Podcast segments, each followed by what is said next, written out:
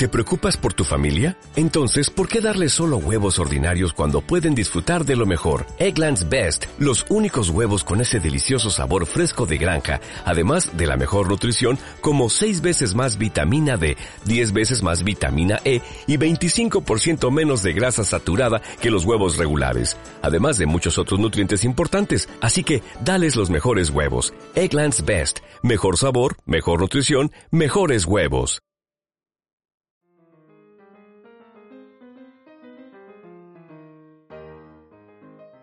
Bienvenidos de nuevo a Cuatro Reviews y un Funeral, el podcast donde hablamos de cine, televisión y todo lo que se parezca y en el que abrimos la puerta al gato cuando quiere marcharse. Esto... Este... ¿De qué vamos a hablar hoy, Conchi, por tu parte? Pues por mi parte vamos a hablar de una película que es... Eh, bueno, está en Netflix, que se llama El olvido que seremos, que seguro que os suena. Y yo voy a hablar de una serie que está en Disney Plus que se llama Y porque si digo iban a decir, bueno, Y, no, Y, El último hombre, basada en un cómic de Brian K. Vaughan y que la podéis ver en el Disney Plus, en la sección esa de Stars, que viene a ser, mm, está hecha por la Fox y por eso aparece ahí.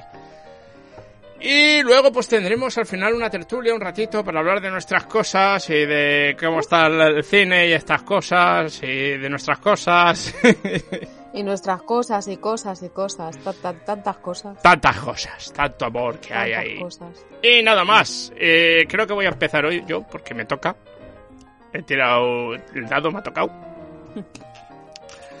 y nada, pues vamos a hablar de Y, el último hombre, o en inglés Y, The Last Man. Pues, pues Y es, es una serie basada, como he dicho, en un cómic de Brian K. Vaughan, que tiene 10 volúmenes. Y lo que nos cuenta es en un mundo actual. Eh, que leñazo le has pegado al micro con la botella. Este. Este. Ha el micro. Este. En un mundo actual, donde de repente todos los hombres, una especie de plaga instantánea, mueren todos aquellos que porten el cromosoma Y, no todos los hombres, perdón, vamos a ser exactos, todos los portadores del cromosoma Y mueren. Eh, y entonces es el mundo que queda, con una excepción. Hay una persona, todos los hombres y todos los animales, por cierto, ¿eh? también mueren todos los animales que tengan el cromosoma Y. Que es, el, protagonista. todo lo que sea masculino, vaya. Sí. Bueno, a ver, sin entrar en teoría de géneros, todo lo que por, es que es importante lo del cromosoma, porque X, claro. Y, X, es que no. Ya, claro, pero si hay los, por ejemplo, hombres transexuales no mueren, ¿vale? Y es algo que menciona, por cierto, la serie. Eh, solo mueren los portadores del cromosoma. A excepción del, del protagonista y un mono que tiene, un mono capuchino que tiene, que también es macho y no muere. Esa es la, así, así es la historia, ¿no? Eh, de momento han salido tres episodios. Eh, tiene que salir uno semanalmente a partir de estos tres primeros. Eh, me imagino que es porque en Estados Unidos se debe emitir también en el canal FX de la Fox. Y, ya deben haber salido los tres primeros, una cosa así. Como he dicho, se ve en Disney Plus aquí. y, y lo que cuentan así básicamente es eso. Luego, eh, entonces, tenemos... Eh, eh, el cómic sigue a varios personajes. Uno de ellos es este famoso Y. porque ahí también es como firma él, ¿vale? Con esa Y. Porque tiene su nombre empieza por Y, por y. No me acuerdo exactamente cuál era el, cuál era el nombre. Tiene un nombre, tiene un nombre de Shakespeare, Shakespeareano. Mm. Y por eso a ver el IMDB. Y te digo cómo se llama el personaje en un segundito. Aquí donde está el cast. A ver. Trabaja. Uh, Jorik. Jorik se llama. Jorik. Jorik es un payaso de no sé qué de obra de teatro de, de Shakespeare. Lo dicen en la serie en un momento. Y luego tienes, pues, distintos personajes, muchos de ellos, eh, sobre todo tienes como dos zonas. Eh, Esto... ¿Tienes pájaros en casa, Conchi? Mm, ¿O son las cacatúas de la calle? A ver, es que tengo, estoy grabando en la, donde estoy grabando es, está, está cerrado y hace mucho calor en Barcelona ahora. Y entonces tengo la ventana No, abierta. no, si no te lo Da un menciono, pero es que me hace gracia que se oyen de fondo y parecen como Da- los pájaros de alguien, Es no los de la río. calle. Son los de la calle, son las cacatúas que tú dices. Claro, claro. Los periquitos que se escapan de Ya, ya, ya, ya. No, periquitos son unos, los- las cacatúas son otros. Puede que haya de los dos. colonias de la hostia. Pues sí, aquí están liando la parda. Sí, sí, sí. Cuando estuve yo en Cataluña la última vez, igual nos despertaban las cacatúas a las 7 de la mañana. Era una cosa. Horrible. Además, en el otro lado me vienen las palomas y las mm, eh, se comen las plantas. Mm, Hostia, qué palomas más tenéis, ¿no? Bueno, seguimos hablando de ahí. Seguimos hablando de ahí. Pues, pues, tienen, sí que varias historias, eh, varios personajes, aunque luego gran parte de esos personajes resulta que tienen un hilo en común, ¿no?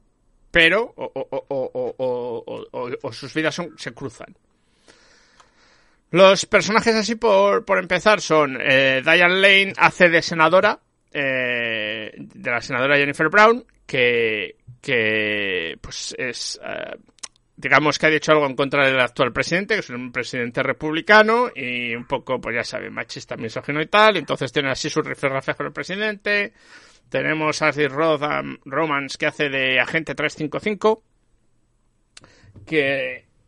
Un segundo que es eh, una especie de agente secreto infiltrado de un grupo de inteligencia que no es la CIA. Eh, tenemos al protagonista, que es Ben Snyder, que hace de Yorick Brown. eh, a Olivia Silvi, que hace de su hermana. y otro montón de gente, pues es un palé bastante amplio con distintos. Por eso tenemos como dos zonas. Nueva York, que es donde está Yorick, que está su hermana y otros personajes. Y luego el DC, que es donde está la congresista y otros personajes, la gente 355 que se mueven, ¿no? Entonces, por un lado tenemos el, el- el- el Nueva York y por otro lado tenemos de cuando se colapsa, eh, porque obviamente es un mundo posapocalíptico, eh, porque de repente desaparece la mitad del planeta, más de la mitad del planeta, porque cuando al morir hombres también mueren mujeres en accidentes y cosas así.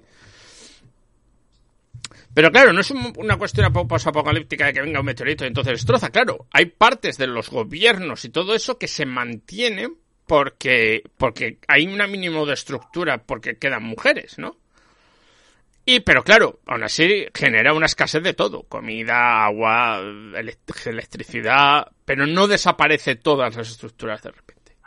Entonces, por un lado tenemos este, este parte atrás posapocalíptica y de esta, eh, esta mujer o este grupo de mujeres políticas que intentan mantener un- una especie de, mínimo. Y por otro lado tenemos el día a día de este de Yorick intentando sobrevivir y, de otra gente, ¿no? Y, de los efectos que lleva que de repente la población, la mitad de la población, de la población masculina desaparezca. Y, y, entonces, pues claro, todo el mundo ha perdido a alguien un padre, un hermano, un- hijos, mm, amigos, todo el mundo, todo el mundo ha perdido a alguien. Por eso, y esa es la trama. A ver, eh, llevan tres episodios, tiene diez la primera temporada, y tampoco avanza, avanza un poco, no avanza mucho más, pero no quiero hacer spoilers. Pero con eso es que nos los encontramos, ¿vale? Con ese, con ese... No me he leído el cómic, aunque me he leído muchas cosas del, del productor, que es productor de la serie, por cierto, Brian Kevaughan. Los dos, eh, él como escritor y la dibujante también es productora de, que era una dibujante, eh, también es, es productora ejecutiva de la serie. Y la mayoría del, del elenco de productores mm, y todo lo demás, ¿no? Eh, de cámara para atrás, también casi todos son mujeres, lo cual es curioso. Sí, ¿no? Una serie con el cromosoma XX, además con... Claro, claro, la- piensa que solo hay, hay quitando el primer episodio que, que es- te enseña un poco el, el, el justo antes y el justo en el que pasa, eh, todos los actores son... Todos los actores son, son, son- todos son actrices, quitando el protagonista. Entonces, que bueno, es protagonista entre comillas, porque no es el único que sale en la serie, ni tiene, ni es el que más sale, o sea, es, es muy, muy repartido, ¿no? Entonces es, pero es el único hombre que queda en el plan, que se sepa, porque a lo mejor hay más. Hmm. No se sabe por qué es el único, no se sabe tampoco por qué es la causa de, las de que lo que mata a todos, es algo muy repentino, y ya está. Entonces, no es tanto la historia, aunque sí también es sobre por qué pasa eso y cómo pasa, sino el, el cómo él cambia el mundo, cómo el mundo acepta eso y cómo hay cosas que se hacen distintas, pero hay cosas que da igual que hayan desaparecido los hombres, siguen siendo la misma mierda. sobre todo en cuestiones políticas, en cuestiones de, no, no, yo sigo teniendo mis mismas creencias políticas, ¿no? De, pues o de izquierdas o ultraderechistas o de en medio. Y mientras, claro, mientras luego tienes a gente que lo que le importa no es nada de eso, es comer, tener agua y tener un refugio. O sea, se... Sobrevivir un poco. Y, y obviamente, el, el, el, luego sí que hay cosas que se empiezan a tener en cuenta, que se mencionan, como el, el, los bancos de esperma, el conseguir mantenerles a toda costa porque es, es, la manera de sobrevivir, de, de, poder generar otra vez. Porque si no, todo muere. Porque eh, si solo quedan mujeres, claro, lo que no se sabe tampoco es si nace un niño, qué pasa, aunque me imagino que son, ciertos problemas se resolverán pronto porque, claro, todas las mujeres que estuvieran embarazadas o, o se hubieran quedado embarazadas justo al poco, el niño tendrá que nacer. ¿Vale? De todas formas, piensa que están hablando del evento muy, muy poco después de que suceda. No es pasa el evento y nos vamos dos años más allá. Lo que pasa es que una vez que digamos que tienen el bebé, el bebé puede ser más. Claro, lo que no se sabe todavía es si, si, si, la enfermedad que lo ha matado a todos los hombres sigue presente o no. Porque el único. El único que no está. El único que sigue vivo está claro que es inmune de momento a ello, porque, porque aunque esté el patógeno o lo que sea en el aire, a él no le ha afectado. Me estás, estás hablando y me estás recordando muchísimo al cuento de la criada.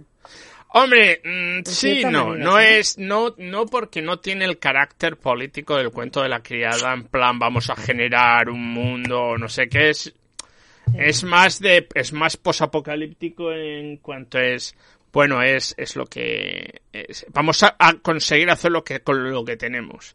Y luego hay también una, una trama de thriller, de sospechas, de dudas, de politiqueo detrás de todo ello, ¿no? Tiene un poco de la casa, el ala oeste, la Casa Blanca, en todo esto. Sí. Pero no, no es, no es en, no va ni es igual de dura ni que eh, el cuento de la, de, de la doncella. No, no, es dura en otros aspectos. Ves cadáveres a punta pala en la serie, eh, bastantes. Madre y es dura en cuanto emocionalmente, pues eso, mujeres con unas pérdidas increíbles y cosas así, pero tiene un, un, algo más de thriller, algo más de tensión y de supervivencia, ¿no? Es más posapocalíptica que, que, que una distopía, ¿no? O sea, se... Yeah. Pero bueno, eh, a mí, el problema, a mí me gusta, la historia que cuenta me gusta y me gusta cómo la está contando. El problema que tiene es, o sea, cómo me refiero a, a, a cómo se mueve con varios personajes, va cambiando de historia, en vez de centrarlo todo en seguir al personaje principal. Uh -huh. Lo que no me gusta tanto es que creo que sufre mucho de, por episodios, de, de pacing, o sea, de, de, de velocidad. O sea, tienes, el primer episodio se hace largo, ¿de acuerdo? Vale. Mm, se hace largo porque intenta mostrarte todos esos personajes cuando sabiendo que se va a acercar el momento, porque te lo enseña nada más empezar, el, en el que todos están muertos, y luego te hace un flashback para contarte la historia de cómo se ha llegado a ese momento, entonces uh -huh. tú sabes a dónde vas a llegar, pero aquello se alarga y se alarga y se alarga y se va el primer episodio en eso. El segundo vale. ya sí coge velocidad y todo empieza a desarrollar esos personajes, les empieza a mover de un lado a otro y se empieza a dar cierta movilidad. Y en el tercero vuelve a pararse y a quedarse ahí. Me... Hace, sí, hace, hace, así, hace así. Las picas. Me imagino ¿no? que es en el intento de empezar pues a desarrollar y colocar ciertos personajes y a darles una... Como son personajes que tienen relación entre sí, pero están separados, pues cuando empiezan a, a, a, a verse entre ellos o tal, para darles un periodo para que empieces a ver qué, qué tipo de relaciones tienen entre ellos. Pasa que cuando estás intentando generar una tensión por otras formas, pues mucho de eso acaba acaba volviéndose un poco pesado.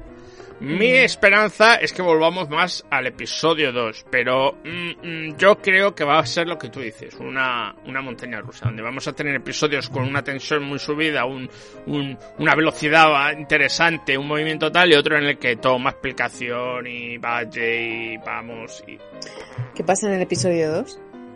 Por lo que tú decías del pico este, ¿no? Pues no, pues es, es, eso, es más, en vez de ir, es ya justo después, es, es cuando ya ha sucedido el... O sea, el primero no te dedican a explicarte cómo se llega al evento hasta llegar al evento y en el 2 ya es, ha pasado el evento, ha pasado un tiempo, muy poco, pero ha pasado un tiempo, así están los personajes. Entonces es más movido. El primero es que solo para... Claro, es que tiene un huevo de personajes. A lo mejor el fallo, claro, en el cómic es más fácil, pero en, en, la serie el problema es que son un montón de personajes. Y hay algunos que todavía se está descubriendo en el tercer episodio qué es lo que quiere exactamente. ¿De acuerdo? Y ese es el problema. Mm. Pero bueno, lo que es la historia, tengo muchas esperanzas de que me siga enganchando, porque es verdad que lo que quieres es seguir entrenándote sobre eso. Aunque sean algunas veces un poco más lentos, lo llevas con la esperanza de encontrar que va a llevar. Lo otro bueno que tiene la serie a su favor es que solo son 10 episodios la temporada, no son chiticiendo, estos son 24 episodios y el relleno te acaba matando. ¿De acuerdo? Y nada más. Eh, te toca a ti ahora, Conchi. Vete explicando un poco la peli mientras yo vuelvo a ver al gato, porque ha decidido que vuelve a querer ese. el gato es el rey de la casa. ¿Qué, ¿Cómo se llama el gato? Que no lo has dicho. El Rubén pasa de mí. Bueno, pues básicamente la película de la que os voy a hablar en el programa de hoy es la de El olvido que seremos. El olvido que seremos seguramente os sonará porque está en Netflix. Si no suena, ya tardáis. Los que tengáis Netflix en, en ir a verla y echarle un vistazo, vale mucho la pena. La película se rodó en el año 2020, dura 130 minutos, 140 minutos aproximadamente. Es colombiana, es una película colombiana. Y es curioso escuchar a... que ¿Cómo se llama el gato? tiene muchos nombres. El nombre original es Buddy. El nombre original es Buddy, que viene a ser oh, como colega, ¿no? Eh, tío, hey tío. Más colega. Pero. Más colega, bueno. Sí. Pero esto, nosotros le llamamos el señor Marramamiao, el gatuno. Mi madre le llamó cascabeles hace muchos años, porque llevaba un cascabel al cuello y tal. Pero eso es. Bien, pues nada, tantos nombres como vidas tiene el gato, vamos, básicamente. Sí, sí, seguramente. Pues nada, la película sigo. Entonces, lo que os decía, ¿no? Es colombiana, está dirigida por Fernando Trueba el guion también lo ha hecho, bueno, es de, de Trueba también, y está basado en la novela de Héctor Abad Facholinche, a ver si lo digo bien, porque es un apellido que yo entiendo que es argentino. Entonces, que me disculpen los argentinos si lo he pronunciado mal. Bien, em, esta novela la escribe el hijo del protagonista, es decir, el protagonista de la película, El olvido que seremos, es el hijo, el padre, perdón, de Héctor, Héctor Abad. Em, entonces, el personaje principal es el, padre, que es un médico de familia muy conocido en, en la época en Colombia. Es un personaje que básicamente nos cuenta la vida de este personaje desde la infancia de eh, Héctor. Entonces nos empieza a contar, pues, mm, digamos, los recuerdos. Yo creo que es un poco los recuerdos que tiene Héctor de su padre hasta que pasa lo que pasa, ¿no? Es una figura muy importante. Se basa en los años 70, los años 80 y es un drama. Entonces nos cuenta eh, la vida, digamos, es muy... Nos cuenta la vida de la familia, ¿no? Desde, desde los ojos de Héctor, ¿no? Del hijo cómo lo ve él desde que cuando, cuando es pequeño, pero claro, escrito ya de adulto, ¿no? Entonces nos cuenta, pues, eh, pues cómo era la vida, vemos una familia muy feliz, con el padre, la madre, chorrocientos críos por todos lados, y el padre es un médico colombiano muy comprometido, muy por la labor social, muy carismático también, es un, se podría decir que es una especie de líder, porque tiene también algún tipo de, de acciones un poco que se salen de, lo que es la tópica, ¿no? Con el tema, por ejemplo, hay, un, hay una escena en la que él quiere eh, poner en práctica una vacuna, entonces para ver si funciona o no, pues se la pone a los hijos, directamente se la inyecta a los hijos. Evidentemente suponemos que entenderá que, que no hay mucho peligro, pero eso se ve en la película y es como de... bueno, además al hijo, al... Claro, él es el pequeño, Héctor es el pequeño y es el único varón, todos los demás son chicas. Entonces es como en la familia, en la película se ve como si el padre tiene un descarado, lo cuida mucho, lo cuida mucho, lo tiene mucho, um, le tiene mucho cariño, mucho apego y está mucho por él. También es verdad que luego vemos en la película que hay otras, otras situaciones que pasan con las otras hermanas, ¿no? También se entiende que es un señor que es bastante amoroso. Incluso hay un momento en la película que es curioso porque eh, uno de los amigos de Héctor le dice, pero a tu papá le gustan los hombres. dice, ¿por qué? dice, porque te da besos, ¿no? O sea, que también es un poco esa mentalidad un poco más machista, ¿no? De la época y tal. Pero en ese sentido podemos ver que lo que él intenta representar, creo yo, es un señor muy avanzado para su época, con unos ideales muy marcados.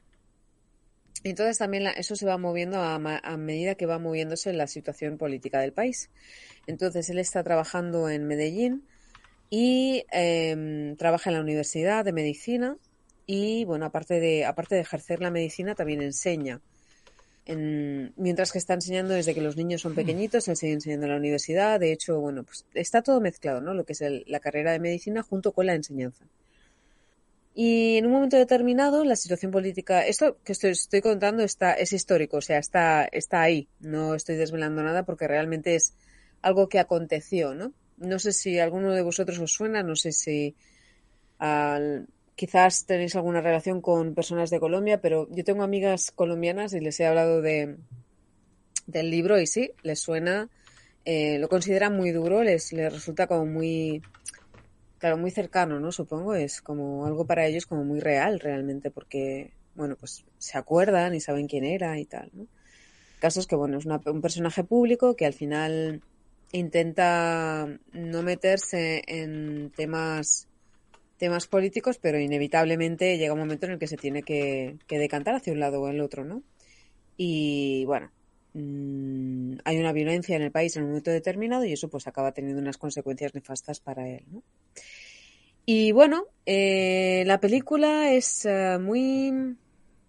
No, es, no creo yo que sea muy comprometida, creo que es muy intimista, creo que es muy... nos enseña pues eso, ¿no? Lo que es la familia de él, todo es muy bonito, muy bucólico, muy con muchísimo cariño. Eh, él desvela algunos episodios de la vida suya de Héctor Hijo, ¿no? De, de, cosas que le pasaron pues de adolescente. Entonces esto también se ve en la película, que es autobiográfica, entiendo.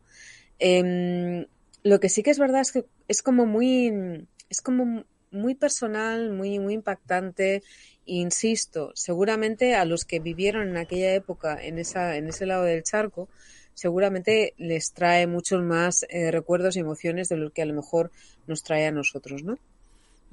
Ha tenido varios premios, el, premio Goya a la mejor película iberoamericana, el de San Sebastián, la sección oficial fuera de concurso, los Forqué, los Ariel, que son, parece que son los de eh, Reina, Buenos Aires, bueno, Argentina, creo. Como mejor, estaba nominada como mejor película iberoamericana y luego los Platino, bueno, ha tenido varios premios. Es curioso escuchar a Javier Cámara, porque Javier Cámara es el, bueno, los personajes son Javier Cámara y luego toda la retaila, el elenco de, de, actores, ¿no?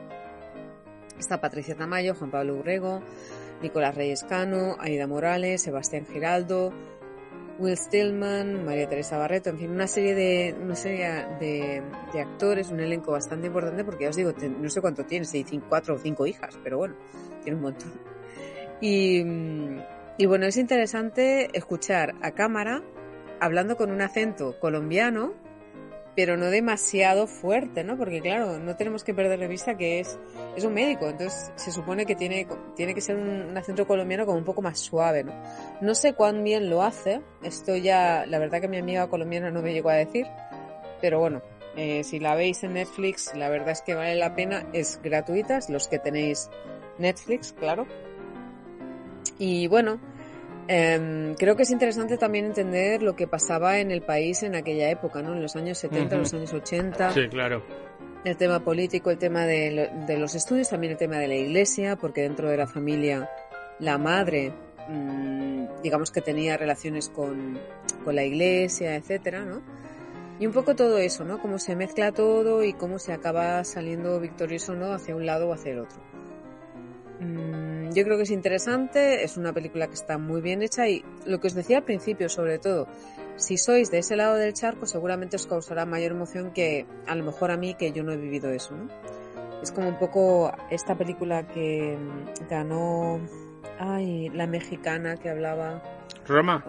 Roma, por ejemplo, ¿no? Como Roma, ¿no? Pues también explica eh, ese momento, digamos, de cambio sociocultural en un momento muy concreto del país, donde estaban habiendo muchos cambios, etcétera. Claro, evidentemente, si eres mexicano, eso lo tienes como muy muy dentro, ¿no? Y te acuerdas y lo ves, etcétera, etcétera. Sí, hombre, como si aquí fuera la guerra civil por o ejemplo, el, por ejemplo. otros momentos como así. Lo sí. que pasa es que en este caso es más una cosa muy concreta que yo supongo que todo el mundo se acordaría y bueno, es, es, como una, una introspección a lo que era la familia y cómo lo vivió la familia desde dentro, ¿no? O sea, ya no tanto el momento en sí, sino lo que pasaba antes. Eh, no, no llegas tarde, ahora llegas, llegas justo a tiempo de para la tertulia, Randall. Esto... Eh, pues sí, sí, eh, ya tengo que verla, tengo que verla. Eh, llevo tiempo, pero es que no, entre pitos y flautas, y que me cuesta un montón ponerme delante de la tele para ver nada más de... Me cuesta ver un, episodio de esos de, de White de cuarenta y pico minutos, me cuesta últimamente. Ya. Eh, pero sí tengo que verla. Qué pena que no lo hubiera en el cine, entonces sí que lo hubiera ido a ver. Y... Aquí en el cine no sé si salimos, supongo que sí que saldría, no sé, no la he visto. Y nada, todavía. y nada.